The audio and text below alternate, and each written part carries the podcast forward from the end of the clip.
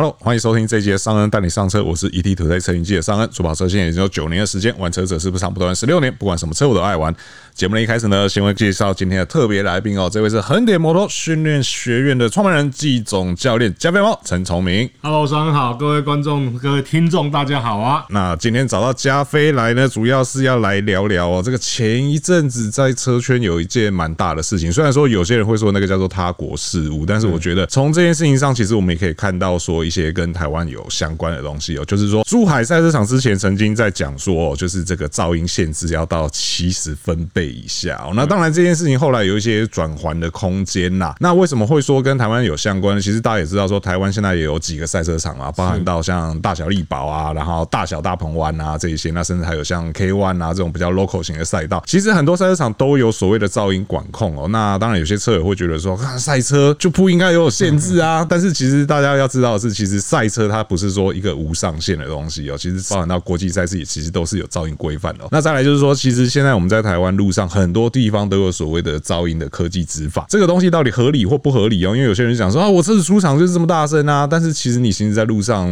真的需要这么大声吗？就是这么大声都不会影响到别人吗？我们今天就就这些议题来跟大家聊聊哈。那首先我们先讲到这个珠海赛车场啊，因为毕竟珠海赛车场相对来讲是一个，我相信可能绝大多数人比较。陌生的地方，但珠海赛车场历史好像其实已经蛮久了。对，其实珠海赛车场虽然是他国事务，但是呢，它其实也培育出台湾蛮多骑车的好手。因为在早期呢，台湾只有龙潭赛车场的时代，那你想要最便宜的方式可以骑到国际赛道、大赛道，六六百一千完全发挥实力，大概就是在珠海赛车场。那呃，他有几年办了这种泛江珠三角洲的这个比赛，那台湾也派出相当多好手，所以。无论四轮、二轮，在那边都是有发展的。然后包含台湾老前辈陈维良他们所创立的平座车队，基本上在珠海都有奠定一哥的这个地位啊。是，所以其实珠海赛车场不可磨灭，他在华人的赛车工业里面扮演很重要的角色。那他在今年就颁布一个 七十分贝的公告，主要是旁边很多建商跑去盖房子的，是，然后而且都是盖住宅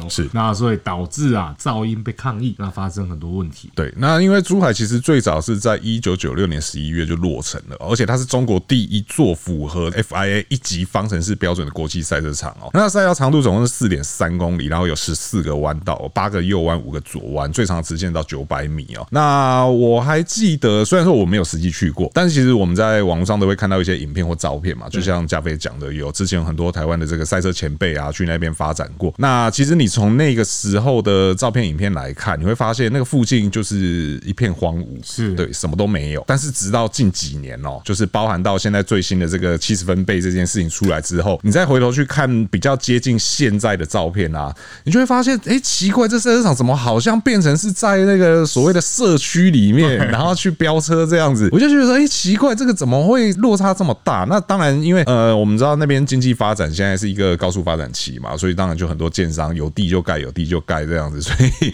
才。会变成说，怎么看起来好像就是在社区里面，然后在那边赛车一样，就是一个很奇怪的事情。那这件事情呢？因为我回想起来，我大概八年前有都常去珠海赛车场，那个时候真的是想要吃碗面都没地方可以去，啊都要蛮远的，然后外面就是真的一片荒芜。这个议题呢，其实我觉得啦，我们大家看到新闻一出来都想说，哇，这个赛车场铁定要收了，要废了，要打包了，因为通常在中国或在大陆，他们的。感觉上跟民生扯上关系，跟噪音扯上关系，跟住家正义产生关系，通常都是赛车会被消灭掉，对对，被牺牲。结果我没有想到，他们居然由省政府出面解决，而且他们是要向住户跟建商求偿，是。因为他们说你原本就知道国家在这里有一个赛车场，国家经济馆，然后会有这么庞大的噪音，你怎么会天真的想要在这边卖住宅，而且是高级住宅，是。所以去影响到住户的权益，是。所以这个分贝的事情就解决了。那当然，他们还是走向国际标准的分贝，就是哎，你什么规格的赛车就应该遵守什么分贝去做调整。那如果你不是非国际赛等级的赛车，那你的分贝标准就会比较低一点点，因为你没有要到国外比赛，然后要符合规范的，所以你属于一般休闲，那你的分贝低一点点。但至少现在看到，好像那个影片，车队们就很活络，还是继续在那边做经营了。是，那到底七十分贝是一个什么样的概念？哦，我们大概来跟大家讲一下，就是你一般路上一般民用车，我们不讲超跑什么那些高性的车款，一般民用车大约会落在八十出头左右。那它那个检验是有一个标准在，就是你的最大转速的百分之多少，这样下去做一个检验哦。那所以你大家听到七十分贝，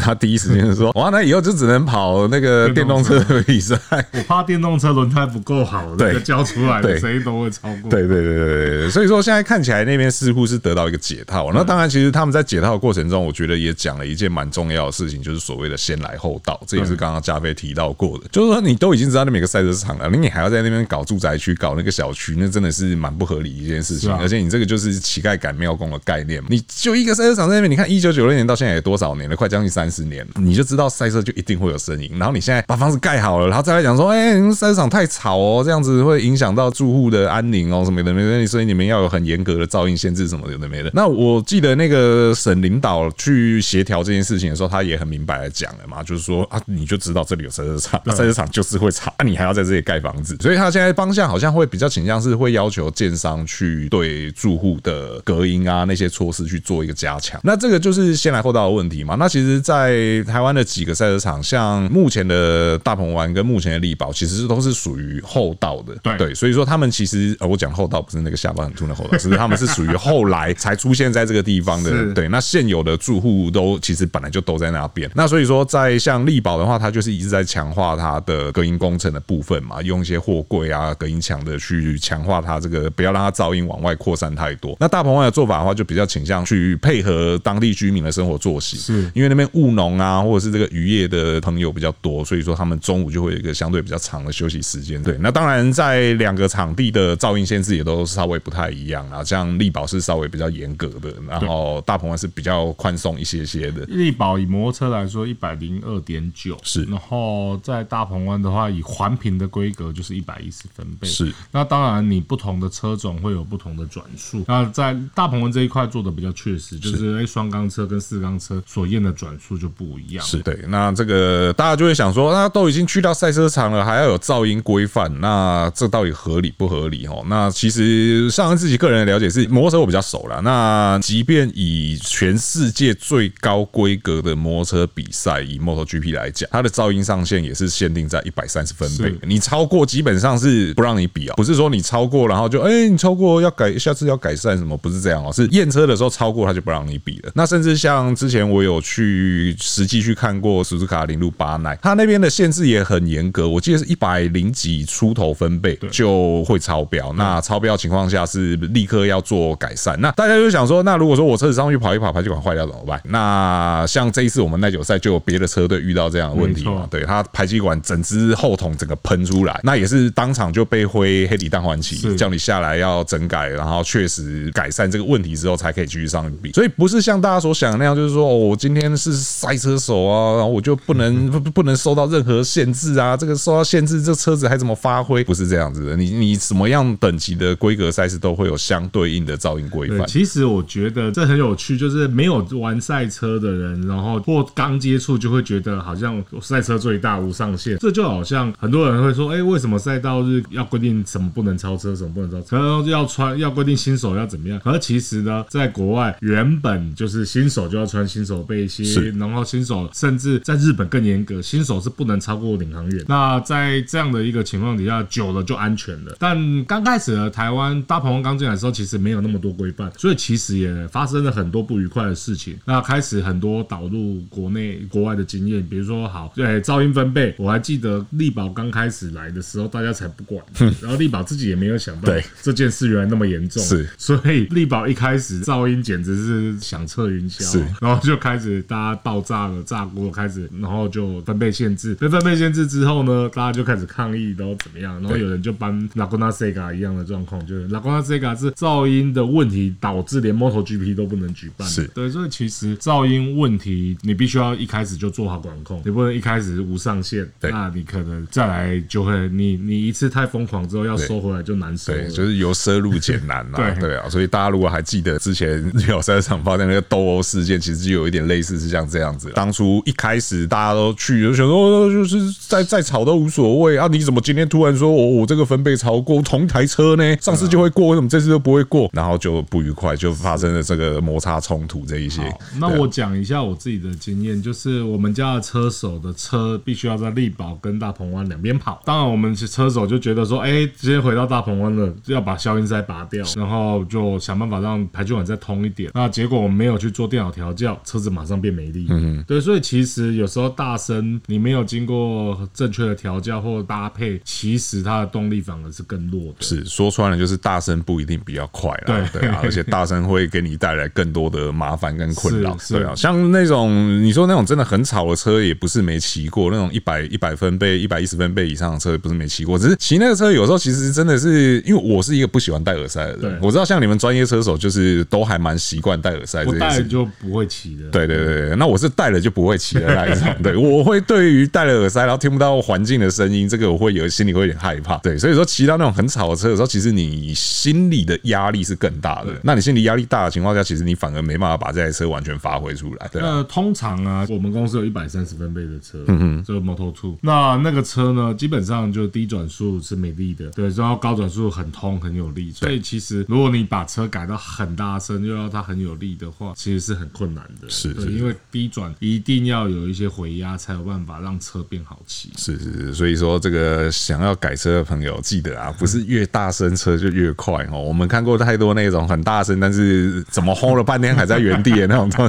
对，那种车其实很多。是，对，所以真的是在改装的时候，你要多去想一想啦，那个搭配性的问题哦。而且你把车弄那么大声，当然因为我知道大部分人都是道路跟赛道可能用的都是同一台车。你说专门准备给赛道用的车，这个我相信不是多数啦，绝大多数人都还是两栖这样子在使用。那你把它弄那么大声，其实你在路上也不好骑，然后在路上会给你带来更多的困扰，然后在赛道里面其实也没有那么好骑。对啊，所以说这个在改装的时候真的是多想一下，不是越通越好啦 哈。对啊，那所以赛车场的部分大概是这样，大家就有一个概念是说，哎，其实赛车场还是有这个所谓的噪音的规范，那而且也不是说你今天是国际顶级赛事，然后就什么限制都没有，反而它的限制是更严谨的。对，那再说到就是刚刚也讲到说，很多人车也在路上骑嘛，那因为现在在路上，我相信大家应该经常看到那个牌子，然后前方科技执法噪音侦测这些有的没的，到底这件事情合理或不合理哈？因为在一开始的时候，这个新的执法方式出来的时候，其实我们有去采访嘛。那个时候，那个当下，呃，我印象很深刻，是他好像用了一台包六百 double R 一千 double R 示范给大家看。那当那个车子转速高到一个程度的时候，它的噪音标准就会超过。可是如果说它今天是一个正常转速，比较偏低的转速行驶过去的话，其实是完全没有问题的。那这边就有人提出一个质疑，是说当初这部车在检验的时候，明明是某某转速下去验的，然后这样子检验会过。可是如果说现在以这个某某转速相同的这个某某转速行驶过去，然后反而在噪音科技执法之下，它是违规的，这件事情到底是合理还是不合理？你自己的看法是什么？我自己因为我是住在台七头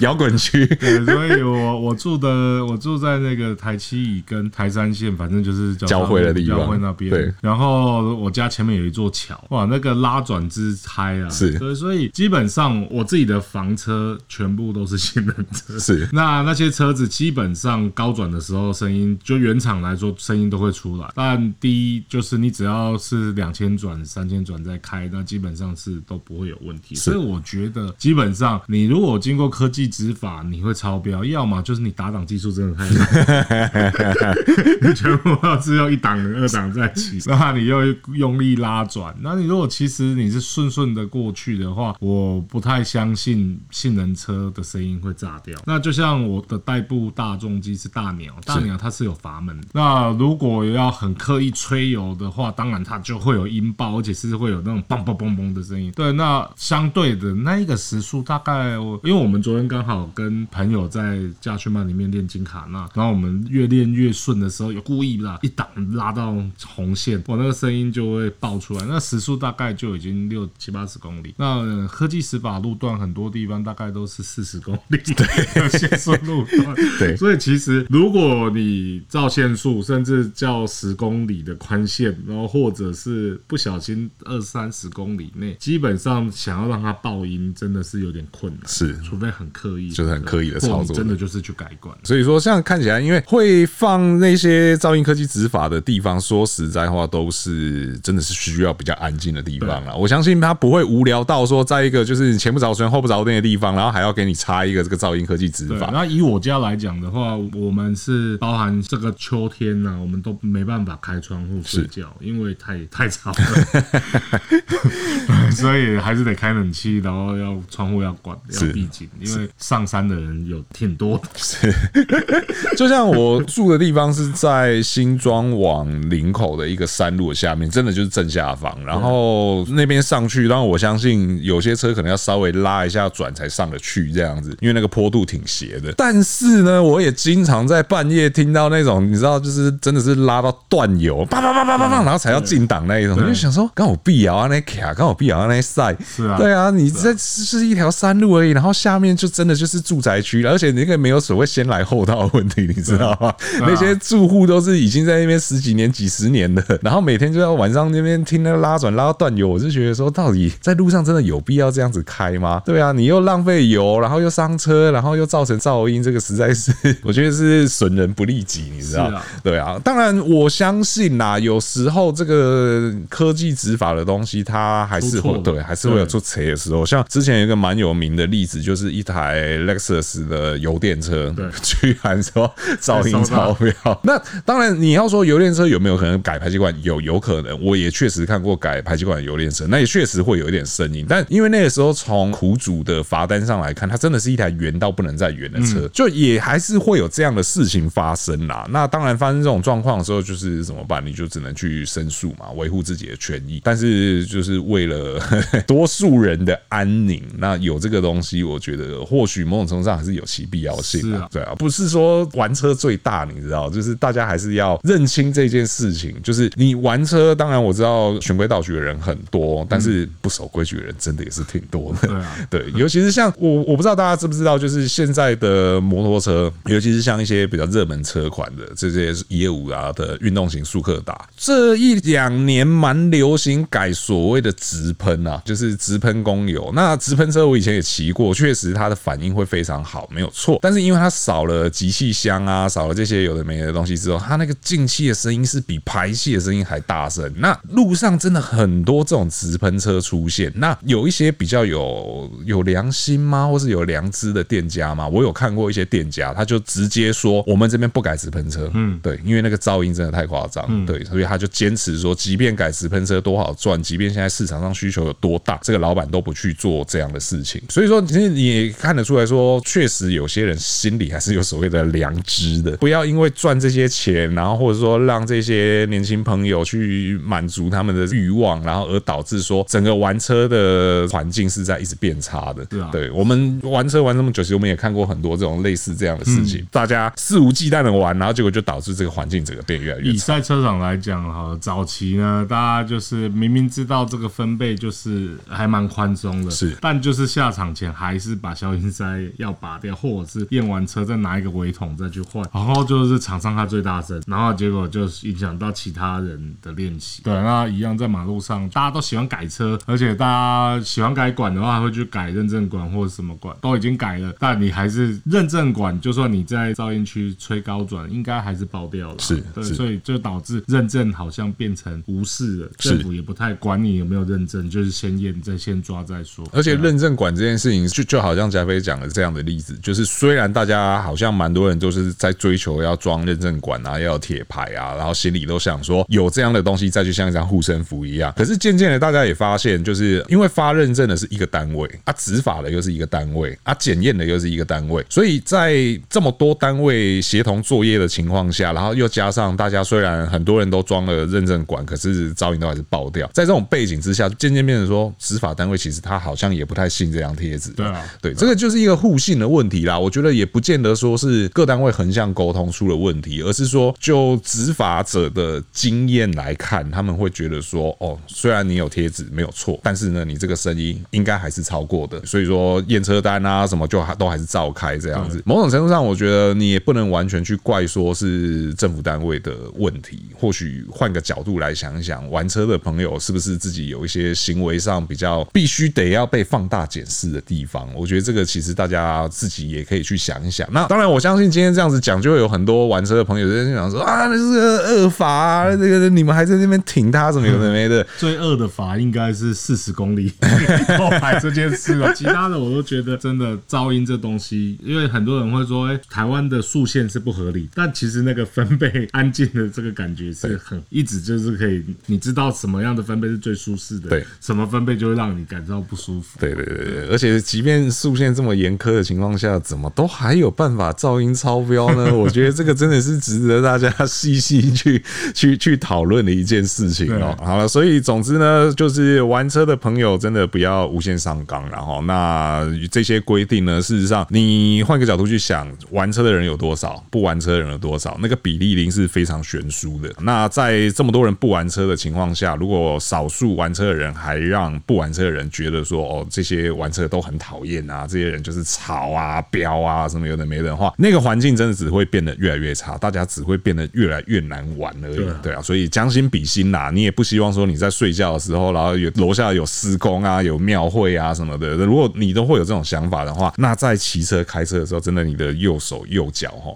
稍微放软一点呐。对啊，那你真的想要用力去转它的时候哈，真的是去赛车场会比较好一点。那我相信有些人想说，啊，赛车场消费高嘛，对不对？那除了赛车场以外，有没有别的玩法？我们在下一期节目再来跟大家聊这件事情啦。那以上呢，就是今天节目的所有内容哦。如果说对我们节目内容有任何问题或意见呢，都会在留言提出，还有我们一起讨论。还没有订阅的朋友呢，请记得按下订阅，这样才第一时间收听到我们最新的节目。如果说节目内容让我们不错的话呢，请不吝给我们五星好评，这会对给我们很大的鼓励。那我是尚恩，我是加菲，我们就下次再见喽，拜拜。